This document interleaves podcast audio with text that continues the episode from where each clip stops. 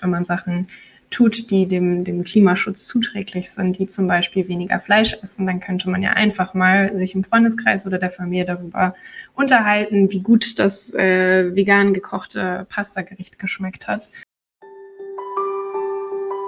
Hörräume. Vorträge und Gespräche aus der Evangelischen Akademie Bad Boll. Regelmäßig veröffentlichen wir hier interessante Vorträge oder Gespräche die bei uns an der Akademie stattgefunden haben.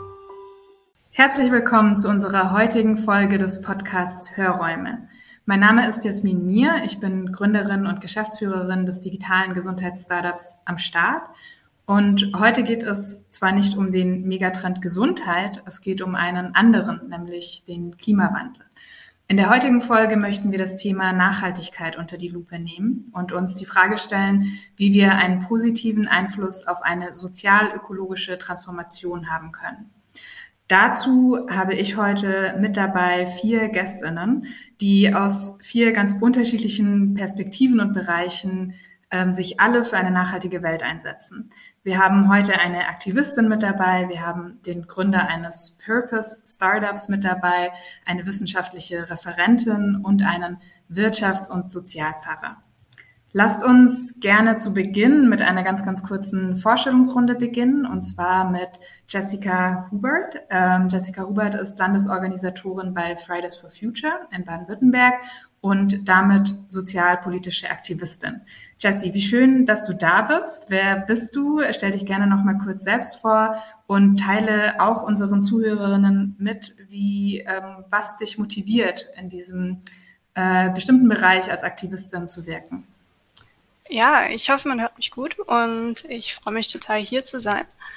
Ähm, was mich am meisten motiviert, ist, glaube ich, schlicht die Notwendigkeit, dass es Leute gibt, die sich dafür einsetzen und das Gefühl sozusagen, ähm, wenn es kein anderer macht, dann muss man es halt selbst machen äh, und auch die Politik anzutreiben. Wie gesagt, bei Fridays for Future Landeskoordinatorin und das jetzt schon seit fast vier Jahren, also eigentlich meine ganze Jugend lang.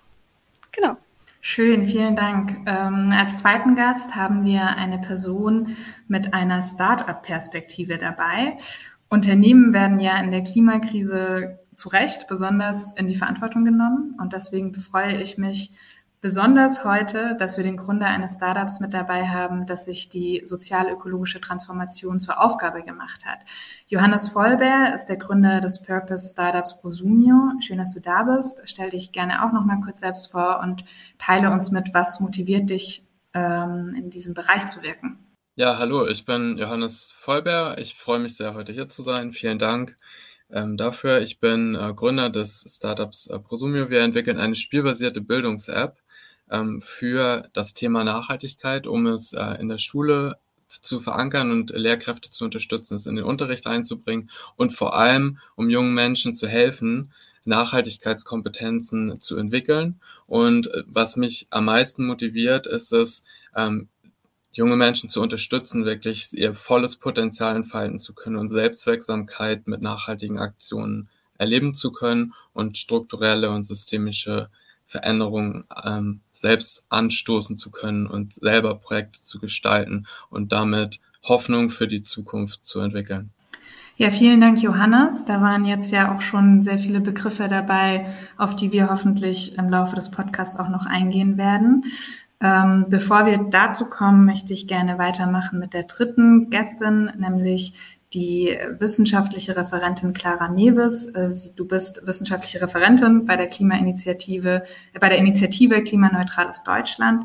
Clara, was bedeutet das genau und was motiviert dich in diesem Bereich zu wirken?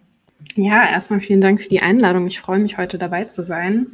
Ähm, die Initiative Klimaneutrales Deutschland ist eine gemeinnützige Organisation, die sich mit der strategischen Kommunikation zu Klima- und Umwelt- und energiepolitischen Themen ähm, beschäftigt.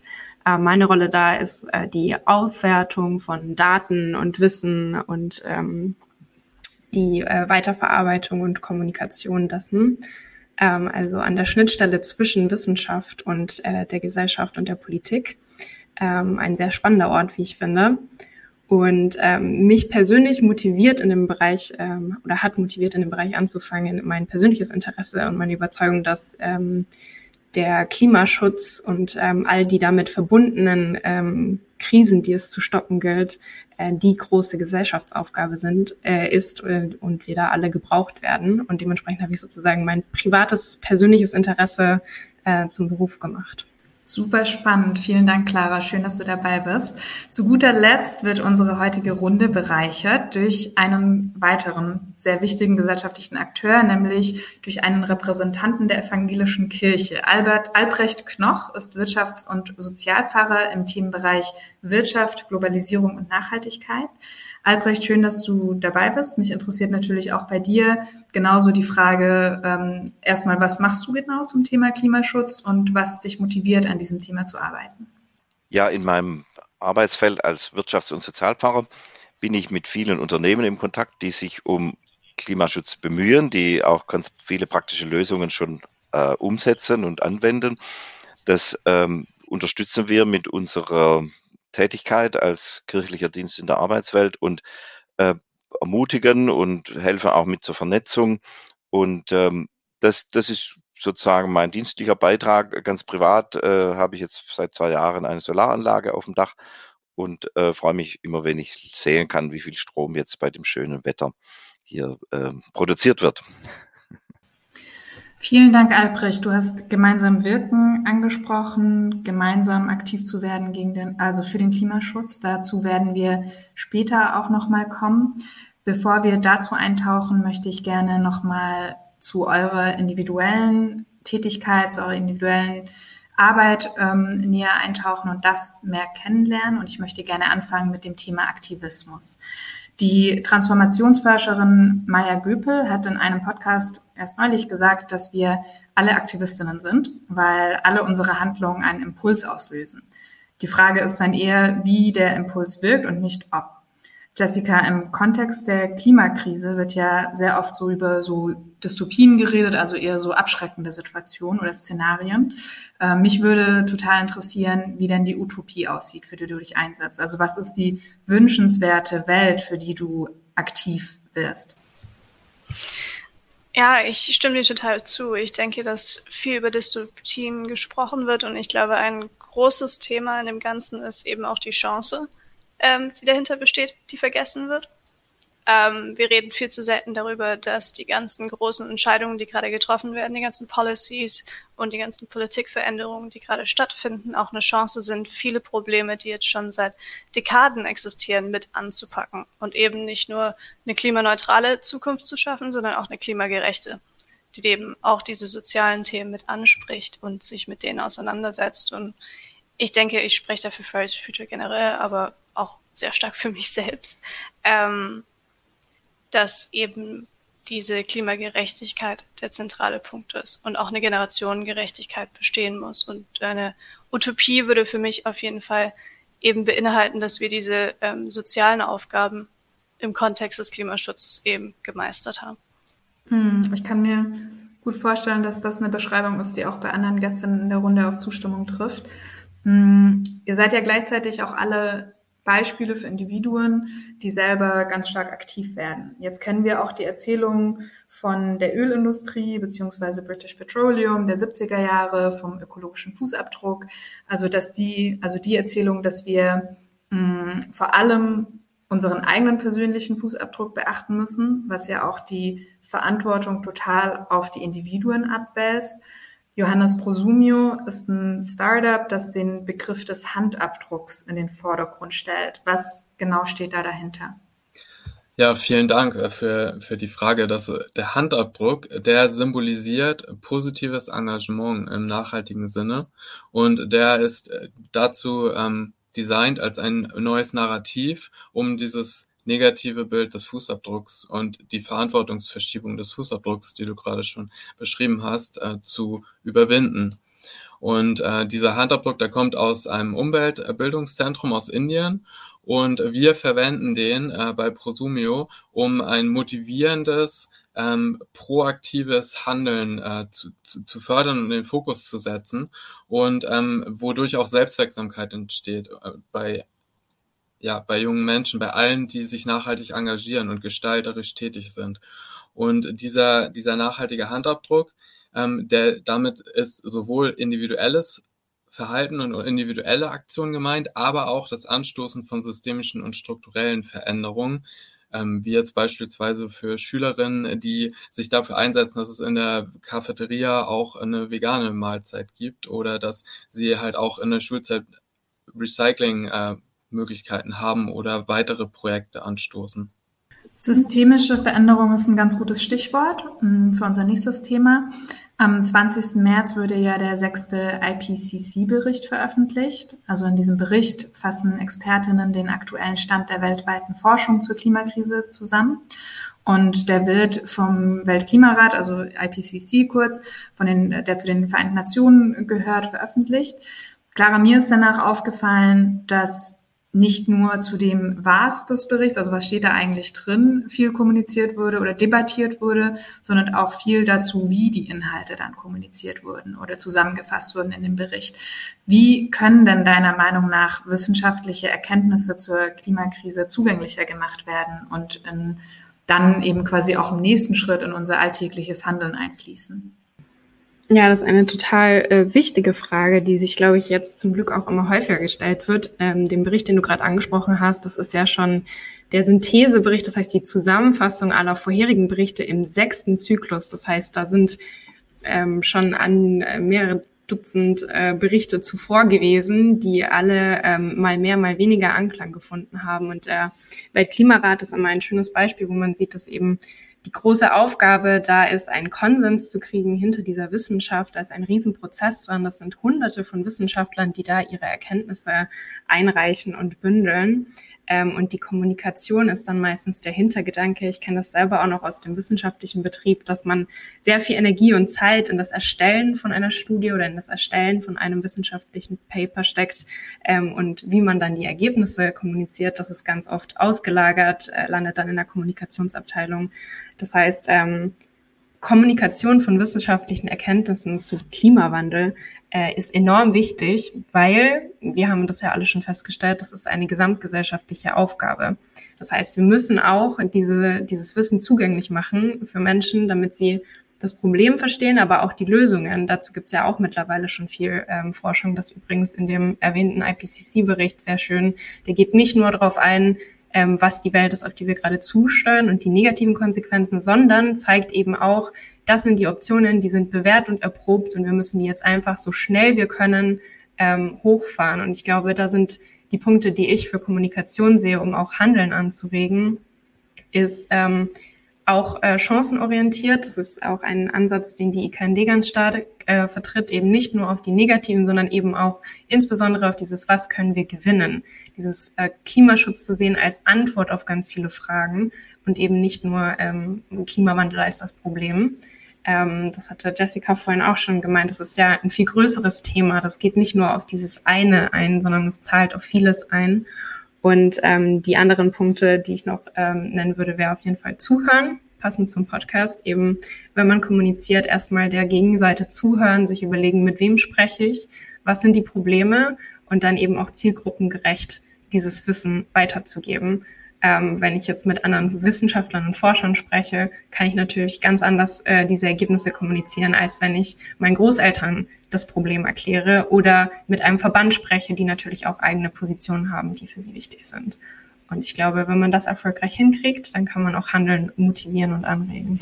Ja, spannend. Ich glaube, zuhören und bedarfsorientiert kommunizieren sind auf jeden Fall auch Punkte, die ganz über dieses Thema Klimaschutz hinaus ähm, zutreffen und, und wichtig sind. Ähm, du hast jetzt gerade auch schon gesagt, dass Klimaschutz eine gesamtgesellschaftliche Aufgabe ist. Ähm, und in dem Zuge bin ich natürlich auch ganz neugierig zu hören, welche Rolle die Kirche aktuell für das Erreichen unserer Klimaziele spielt und wie sich die Rolle für die Zukunft äh, vielleicht verändern sollte, Albrecht. Also die, die Landeskirche in Württemberg ähm, hat jetzt vor einem halben Jahr ein Klimaschutzgesetz sich gegeben und äh, darin Ziele festgelegt, wie die Kirchengemeinden und die Gesamt, das Ensemble, die Summe der Kirchengemeinden und die einzelnen Einrichtungen der Landeskirche jetzt auf den Weg hin zur Klimaneutralität sich entwickeln. Denn es ist ja klar, äh, die Kirche selbst äh, in ihren Treffpunkten, in ihren Gebäuden, in dem, in den Veranstaltungen, die wir machen, äh, stößt natürlich äh, Klimagase aus. Das ist ja ganz klar. Solange wir nicht äh, auf den Pfad der erneuerbaren Energien kommen, solange wir nicht äh, die Gebäude besser Wärme dämmen können und da auch die Quellen entsprechend äh, anpassen mit Nahwärme aus erneuerbaren Energien und so weiter. Das heißt also, in dem Sinn ist Kirche immer auch jetzt noch ein ähm, Produzent, ein Treiber von Klimaerwärmung. Aber durch dieses Klimaschutzgesetz und das, was auch dahinter schon äh, liegt, davor schon lange geschehen ist, als ich in der Kirchengemeinde Pfarrer war, da hatten wir zehn Jahre lang eine EMAS-Zertifizierung für die ganze Gemeindearbeit gemacht und dadurch auch ganz viel gelernt, äh, was wir tun können, um Energie einzusparen, um Klimagase zu reduzieren. Das war eine, eine, sehr äh, spannende Arbeit, die natürlich auch sehr formalisiert abgelaufen ist. Aber das hat uns äh, auch weitergebracht. Und das Klimaschutzgesetz fasst jetzt diese ähm, Schritte, die an einzelnen Orten, in einzelnen Gemeinden schon gelaufen sind, zusammen und wird es in damit eine Dynamik, äh, so hoffe ich jedenfalls, auch entwickeln, damit die Klimaneutralität, so ist gewünscht, und auch das Ziel in 2040 dann erreicht ist. Ja, vielen Dank, Albrecht, und vielen Dank an euch alle für diesen Einblick in eure in eure individuelle Tätigkeit, aber auch in eure Perspektiven.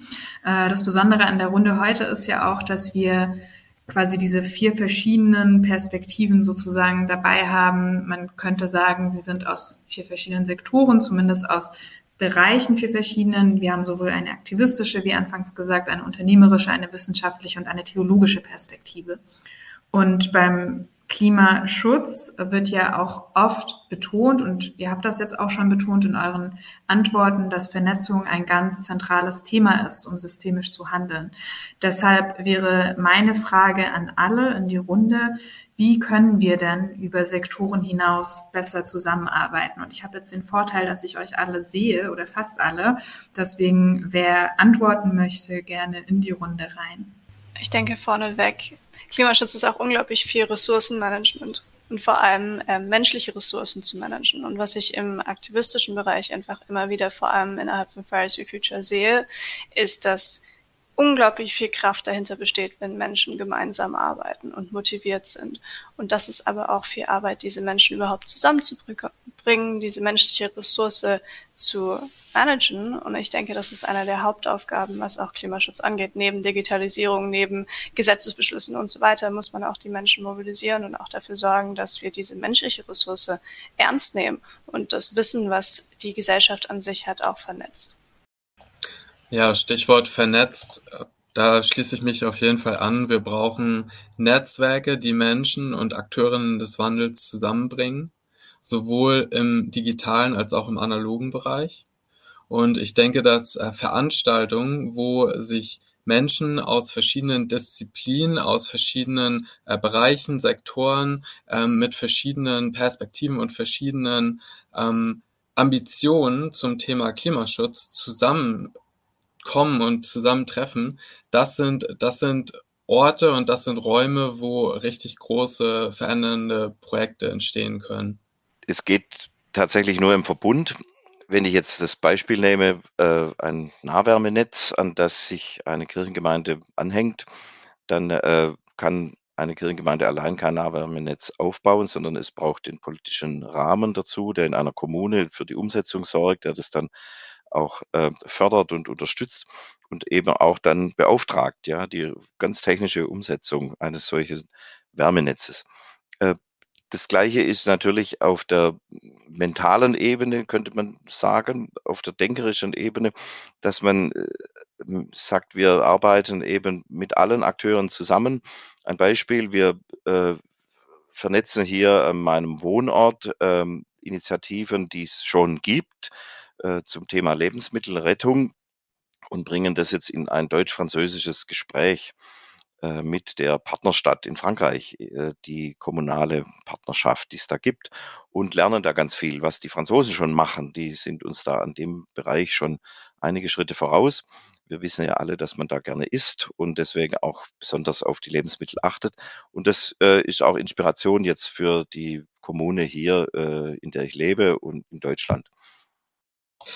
Direkt anknüpfend daran, tut mir leid, ja. ich ähm, ich finde, das ist ein ganz zentraler Punkt, den du da ansprichst, Albrecht. Also diese Verstetigung durch, ja im Grunde Ownership ist das, was dahinter steht, dass man sich dafür selber auch verantwortlich fühlt und dass man es zu seinem eigenen macht, zu seinem eigenen Projekt, zu seinem eigenen Veränderungsprozess. Und das, glaube ich, ist ein super zentraler Punkt und der auch gerade jungen Menschen, die die Ambitionen mitbringen und die was machen wollen, was gestalten wollen, dass denen auch die nötige Verantwortung übertragen wird, dass sie in diese Rolle reingehen können, dass sie das zu ihrem eigenen machen und dass sie es dürfen, dass sie gestalten dürfen in unserer Gesellschaft.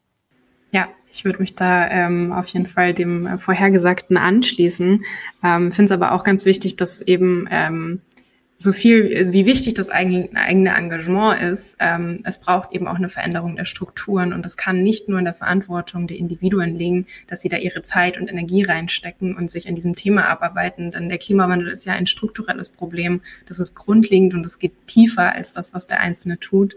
Das heißt, ähm, ich finde, Zusammenarbeiten ist wichtig, eben um diese Strukturen zu ändern ähm, und ähm, gleichzeitig eben trotzdem noch auf sich und seine Grenzen und die eigene Resilienz zu achten. Ähm, denn bei all dem ist das Thema ja dann doch eins, das einem sehr nahe geht auch. Ähm, und da muss man, glaube ich, gut aufpassen, dass man sich nicht verliert. Ja, vielen Dank. Lasst uns gerne noch mal ein bisschen konkreter werden. Ähm, mit welchen Akteurinnen würdet ihr denn gerne enger zusammenarbeiten? Vielleicht noch ein Ticken konkreter, mit welchen Akteurinnen hier aus der Runde würdet ihr gerne enger zusammenarbeiten und was würdet ihr gerne mit ihnen gemeinsam umsetzen wollen? Das ist nochmal eine offene Frage an alle. Ich hoffe, es funktioniert wieder genauso wie gerade eben auch mit den Antworten. Deswegen sprecht gerne rein, wenn ihr dazu was sagen möchtet. Ich kann mit allen gerne mir das vorstellen, mit allen zusammenzuarbeiten, die jetzt hier am Tisch sind. Das ähm, ist sehr inspirierend, weil wir natürlich auf der Ebene der Bildung ganz viel machen in der Kirche mit den Einrichtungen, die wir haben, von Kleinkinderziehung bis zur Erwachsenenbildung. Da gibt es ganz viele Überschneidungen, äh, aber natürlich auch ganz konkret an einem Ort. Äh, wenn eine Gruppe sich trifft und sagt, wir wollen uns für den Klimaschutz einsetzen, dann können auch kirchliche Räume da geöffnet werden, natürlich und sich an, anbieten für einen Austausch, aber eben auch für eine ganz praktische Nutzung, dass man einmal in der Woche da sich trifft. Äh, ich denke, da gibt es die ganze Bandbreite und äh, alle, die hier sind jetzt, mit denen kann ich mir das sehr gut vorstellen, da in einem Austausch zu sein. In meiner Arbeit habe ich auch sehr stark schon äh, mich mit anderen zusammen äh, über die Frage, mit der Frage auseinandergesetzt, wie wir die Digitalisierung nachhaltig gestalten können, dass wir sie nicht nur ökonomisch oder ökologisch betrachten, sondern auch sozial. Und auch da, äh, denke ich, gäbe es viele Schnittmengen hier mit allen, die am Tisch sind. Also insofern würde ich mich sehr freuen, wenn wir da tatsächlich auch was miteinander äh, in Gang setzen. Ich finde die Frage super spannend und ich habe das große Glück, dass ich in meinem Beruf schon mit sehr vielen ähm, AkteurInnen zusammenarbeiten kann. Ähm, das äh, fängt, wie gesagt, an bei der Wissenschaft, mit der ich im regelmäßigen Austausch stehe mit KollegInnen über neueste Erkenntnisse und Daten, äh, geht äh, zu Politik, mit der wir viel im Gespräch sind, äh, Verbänden, Wirtschaft, aber eben auch Zivilgesellschaft, ähm, andere Aktivistinnen und Umweltverbände. Das äh, bereichert meine Arbeit und mein Wissen auf jeden Fall sehr und ich bin sehr froh drum. Aber ähm, ein Akteur, den ich auf jeden Fall sehr spannend finde ähm, und mit dem ich jetzt auch immer mehr im Gespräch bin, ist die Kirche, die ich äh, super wichtig finde, weil bei ganz vielen Themen, ähm, sei es jetzt energetische Sanierung von Gebäuden, ähm, die Energiewende, die, das Bauen von Solar auf Gebäuden, äh, ist die Kirche ein super wichtiger Akteur, der ja sehr viele Gebäude und Flächen in Deutschland hat ähm, und der da ja auch schon ähm, historisch gewachsen sehr viel Verantwortung in Gesellschaft übernimmt, äh, eine große Rolle erfüllt auch für Gemeinde und Gemeinschaft. Und ich finde, das ist was, was dem Klimaschutz ja super bereichernd ist, dieses Zusammenwirksam sein Ähm, und ich glaube, da hat äh, Kirche schon jetzt äh, lange Erfahrung drin und deswegen finde ich das einen sehr spannenden Akteur. Ähm, aber natürlich auch, ähm, auch äh, die Frage, wie man Kinder und junge Menschen mitnimmt, finde ich super interessant. Also äh, da in Schulen direkt anzusetzen. Und ich glaube, da gibt es auch schon gute Ansätze. Aber das Problem ist so riesig. Und wenn man als wissenschaftliche Referentin schon äh, Schwierigkeiten hat, manchmal den Überblick zu behalten, ist das natürlich als Lehrkraft, die ja eigentlich einen ganz anderen Auftrag hat ähm, und noch ganz andere Pflichten hat, dann nochmal eine riesigere Aufgabe. Deswegen ähm, freue ich mich, dass wir hier in der Runde so zusammengekommen sind. Ähm, ja, Clara, da sprichst du auch wirklich echt äh, ein Thema an, diese Information und dieses Wissen an die jungen Menschen zu kommunizieren und ihnen das ähm, greifbar zu machen, wie du vorhin auch schon über das Thema Wissenschaftskommunikation gesprochen hast.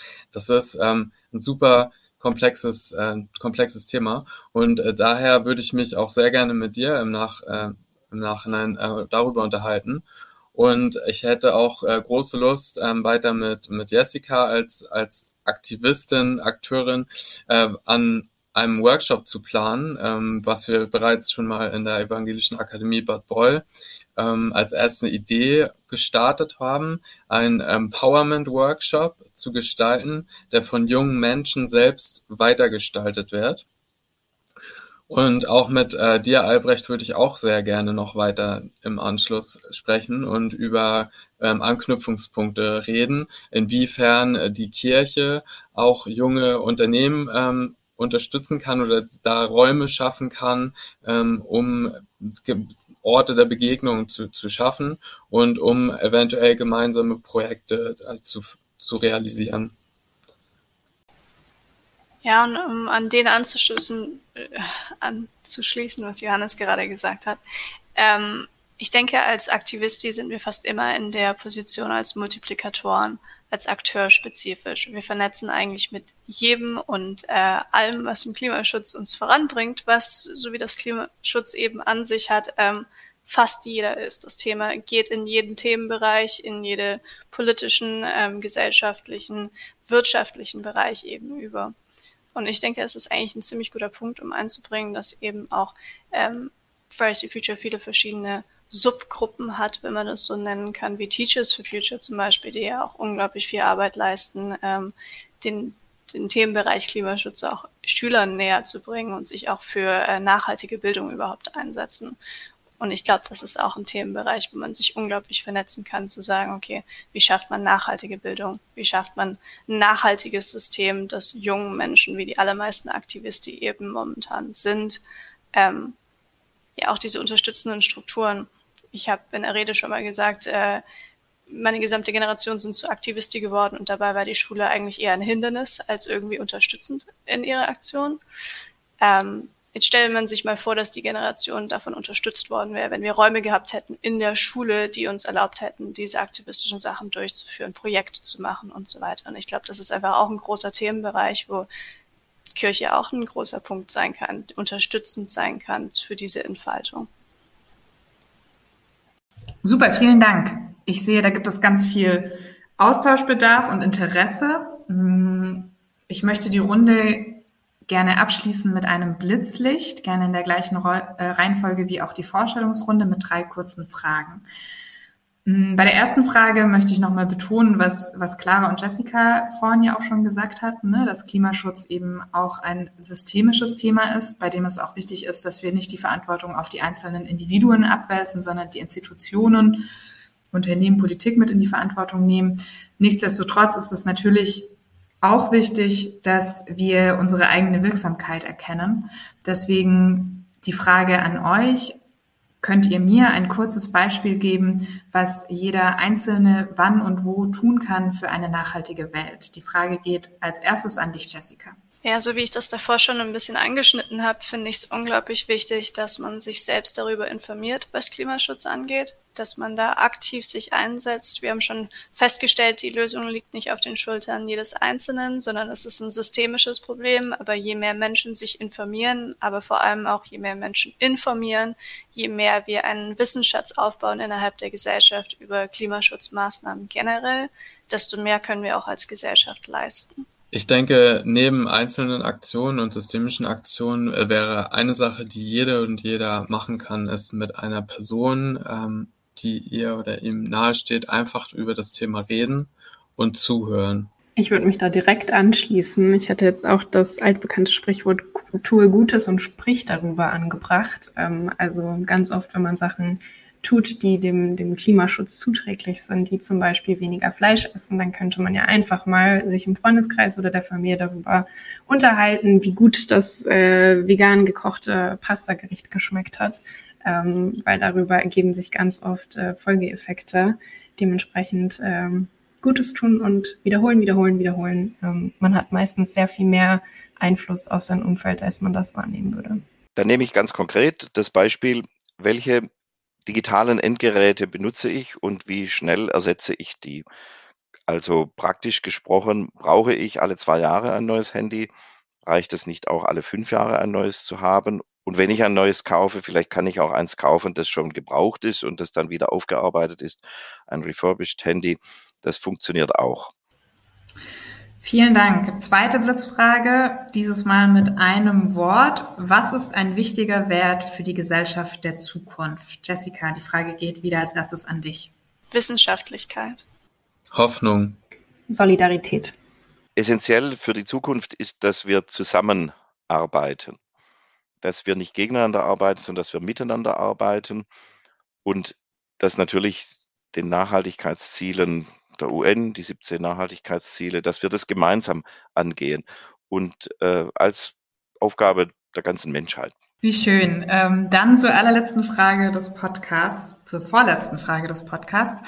Vervollständigt, vervollständigt bitte diesen Satz. Das letzte Mal habe ich Hoffnung in eine nachhaltige Zukunft gespürt als ja, glücklicherweise äh, kriege ich dieses Gefühl sehr häufig. Ähm, und zwar jedes Mal, wenn ich denke, ich mache das seit vier Jahren. Ich investiere so viel Energie rein, was passiert, wenn ich plötzlich meinen Posten abgebe und nicht mehr aktivistisch tätig bin.